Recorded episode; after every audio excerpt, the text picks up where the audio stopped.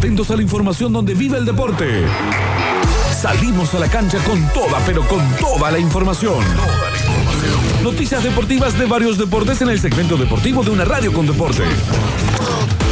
Octaje en Carelli y el Polideportivo de Metrópolis.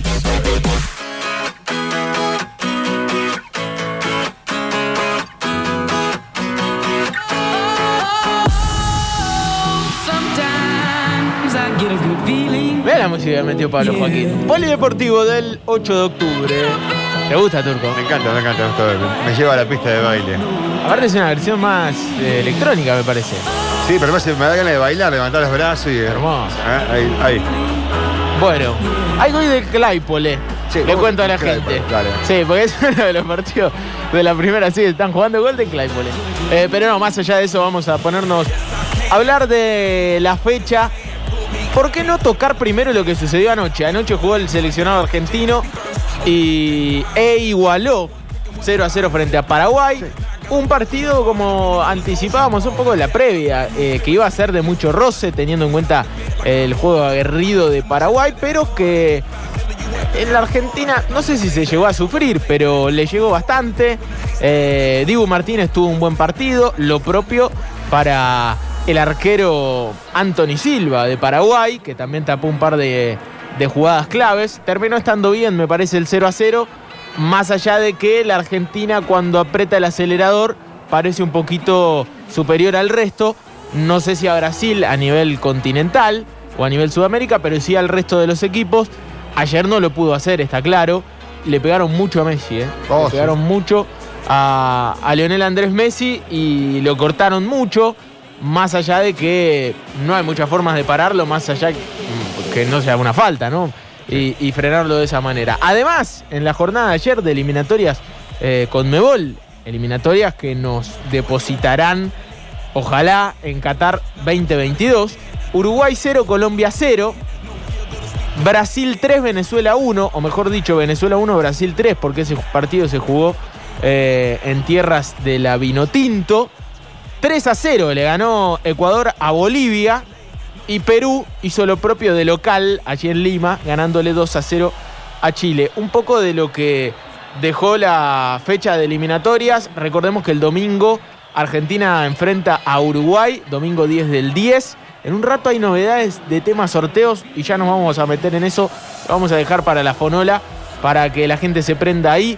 20-30 del próximo domingo, Argentina en el Monumental frente a Uruguay. Sí. Y el próximo jueves jugará frente a Perú, eh, también en el Monumental. Dos partidos en, en Núñez, allí en la capital federal. Te quiero hacer una Sí, consulta. eh, rápido, con, re- ¿verdad? sí, Sí. rápido, con respecto no, rápido, no. al partido de Paraguay y que decís que le pegaron mucho a Messi, ¿no? Mm. ¿Esta parte dentro del decálogo que Paraguay tenga que pegar a, a un jugador o pegar siempre? Porque siempre, o sea, yo recuerdo, siempre fue el equipo pegador. O sea, sí, sí, sí, sí. eh, eh, es parte De de, la fórmula, eh, claro, digamos, eso va en la sangre, eso va, ¿dónde, qué- ¿a qué se debe realmente que sean pegadores? Y quizás, viste, que el, el fútbol como disciplina tiene sus idiosincrasias también, Sí. dependiendo en qué lugar de- del planeta. Se dice que los eh, equipos europeos son muy técnicos Claro. y los sudamericanos son de mucho roce, los brasileros de mucho talento.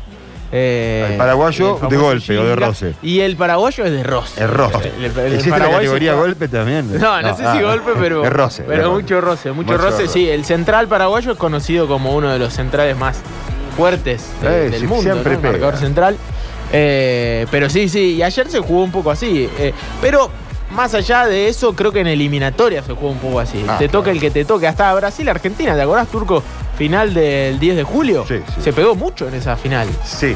sí. No fue un partido de, de Champions. Más allá de que casi todos los protagonistas juegan Champions, porque están todos jugando en Europa, Argentina y Brasil. Pero cuando vienen acá, se ponen la camiseta de su país, ya eso se vende de otra manera. ¿viste? El- ese precio, o se compra y, y- y por eso se pega mucho. Bueno, Brasil 27, Argentina 19, Ecuador 16, Uruguay 16. Todos dentro del próximo Mundial de Qatar por ahora, los primeros cuatro. El quinto es Colombia, que estaría jugando repechaje para entrar en lo que sería el Mundial del año siguiente. Faltan muchas fechas. Está claro, el calendario aprieta, pero ya se va inclinando un poquito la tabla, sobre todo Brasil, ¿no? Que se cortó, tiene nueve partidos jugados, nueve victorias Brasil. Oh. Es puntaje ideal 100%. 100%, exactamente. De 27, 27. El equipo de Tite, que además hizo 22 goles y solamente le convirtieron 3. Como para hablar un poquito de la gran campaña de, por lo menos en eliminatorias. Está claro que el partido del año para Brasil lo perdió y fue esa final en el Maracaná frente a la selección argentina. Eh, afuera del Mundial por ahora, Paraguay, Perú, Chile, Bolivia y Venezuela. Bueno, falta bastante todavía. Sí. Moreno Martins es el eh, goleador de esta eh, eliminatoria por ahora.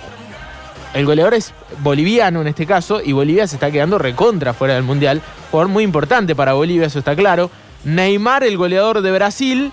Messi, el goleador de la Argentina. Estrada, el goleador de Ecuador. Allí la tabla de lo que tiene que ver con las eliminatorias. Pero rápidamente cambiamos de página, nos metemos en el fútbol argentino y voy a arrancar con la gloria porque yo sé que el hincha de instituto hoy está viviendo horas especiales porque va a volver a Alta Córdoba, va a volver a jugar de local y va a poder ver al equipo en la cancha, como le gusta a la gente, con arbitraje de Carlos Córdoba, que no es garantía de nada, o es garantía de desconfianza en este caso.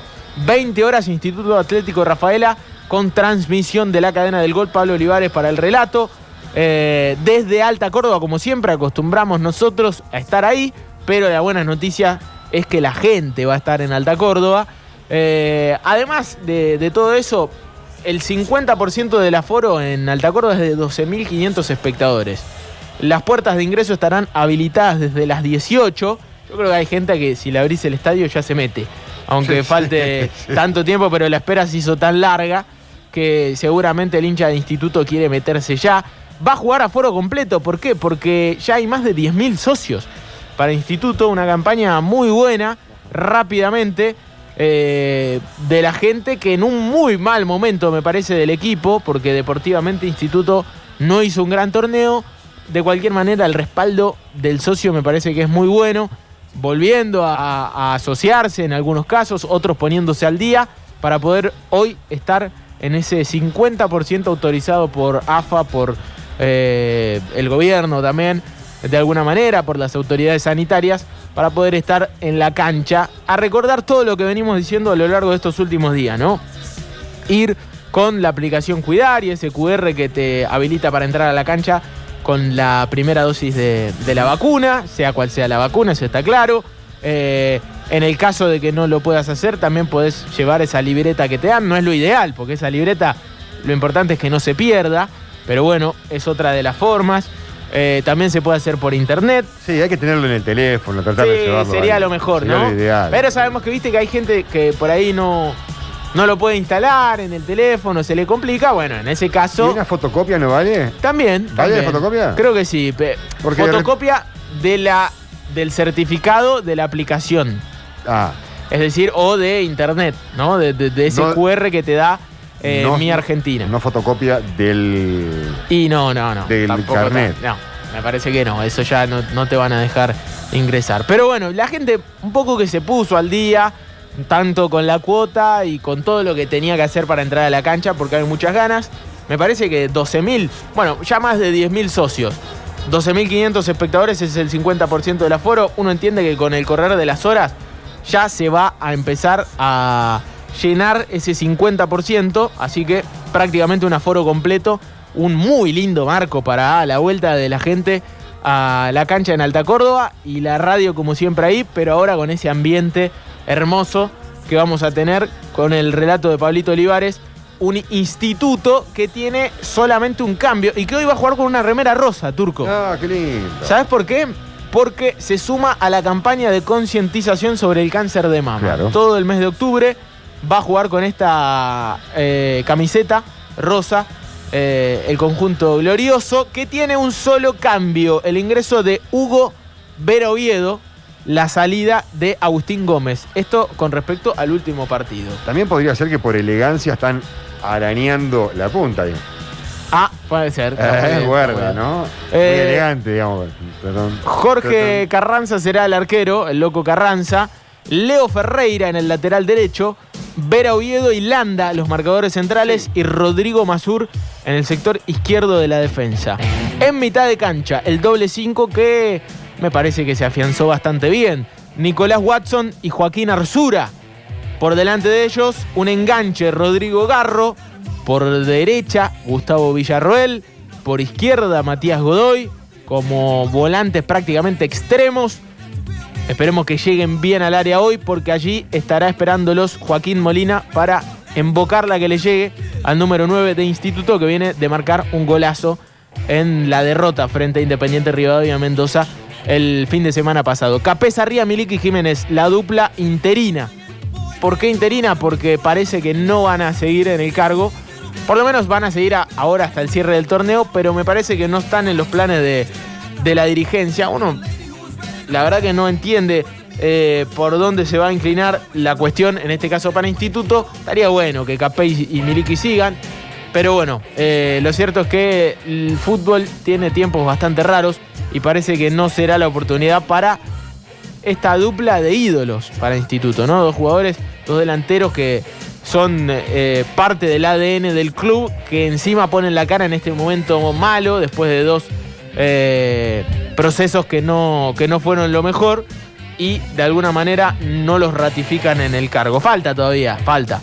Ojalá que puedan levantar en el cierre del torneo y que por lo menos sean considerados por la dirigencia del instituto para seguir en el cargo. Pero nos metemos en el fútbol de primera división rápidamente, más allá de que me parecía que lo más importante era abrir con Instituto que juega hoy y por supuesto lo tendremos en la cadena del gol. Fecha 15 de primera y está jugándose un partido y ya se jugó uno.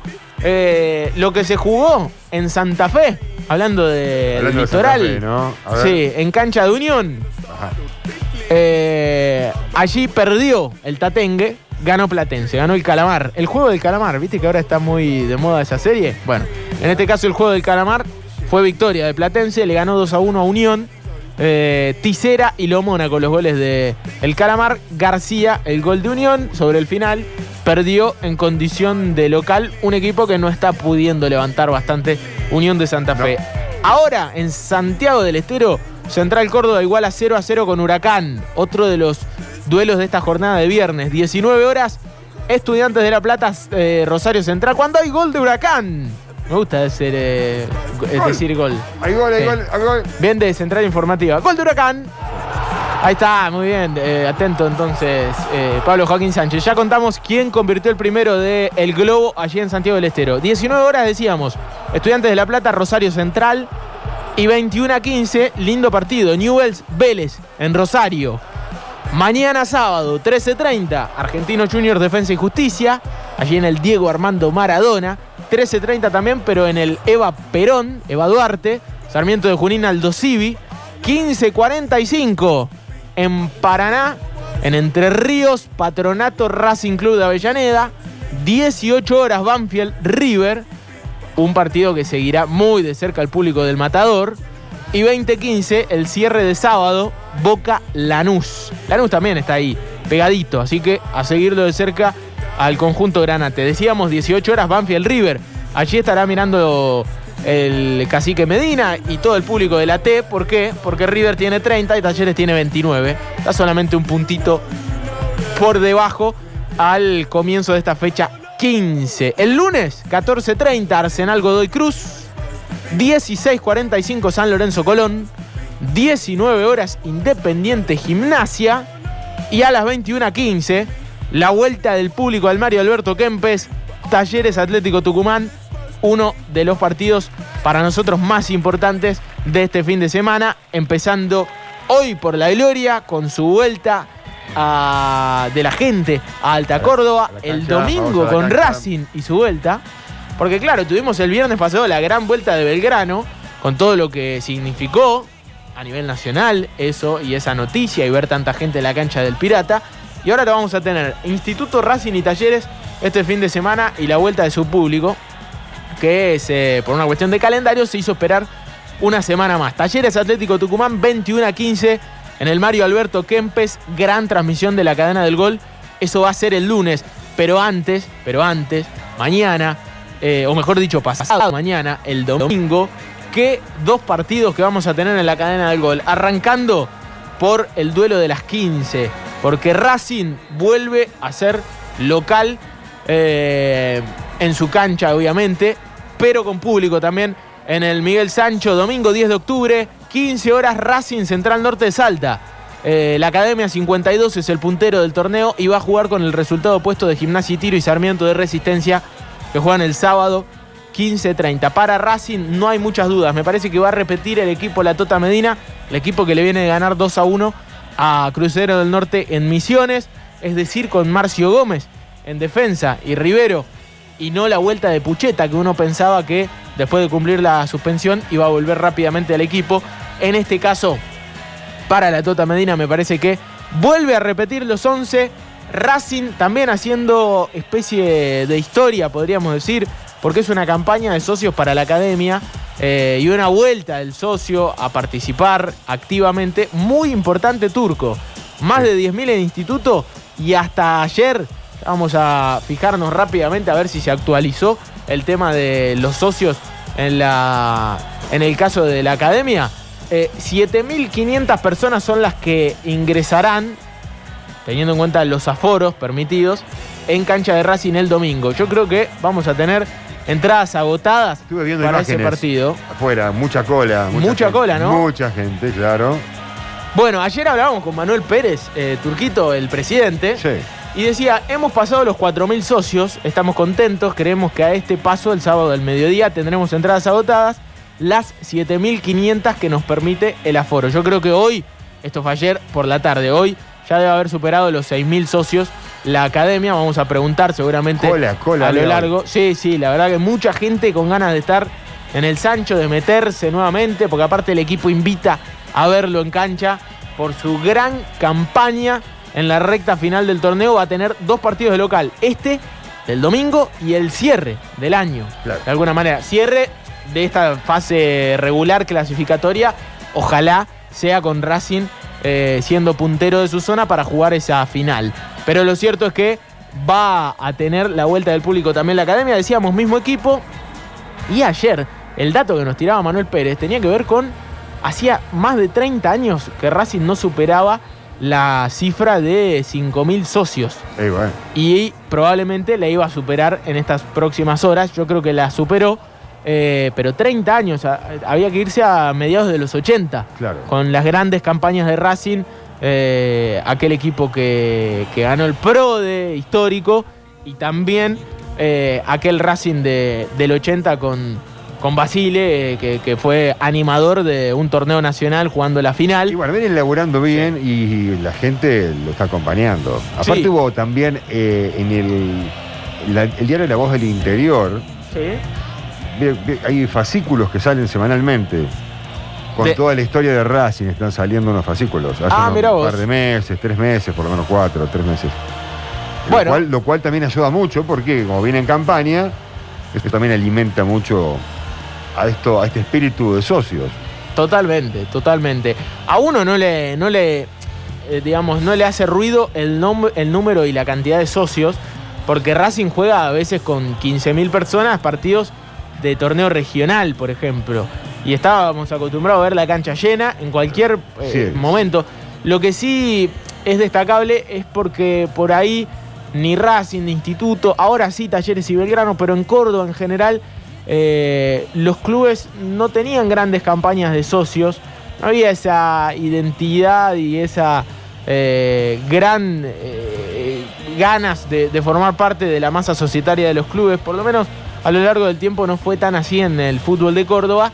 Y, por eso está bueno destacar el buen número. Más allá de que uno entiende que Racing puede tener más socios, Instituto puede tener y deberían tener más socios porque son clubes muy grandes, muy populares y realmente tendrían que, que tener más socios. Pero bueno, es también la realidad económica, hay muchas cuestiones que tienen que ver con esto de que estamos hablando, pero me parece que está bueno destacarlo.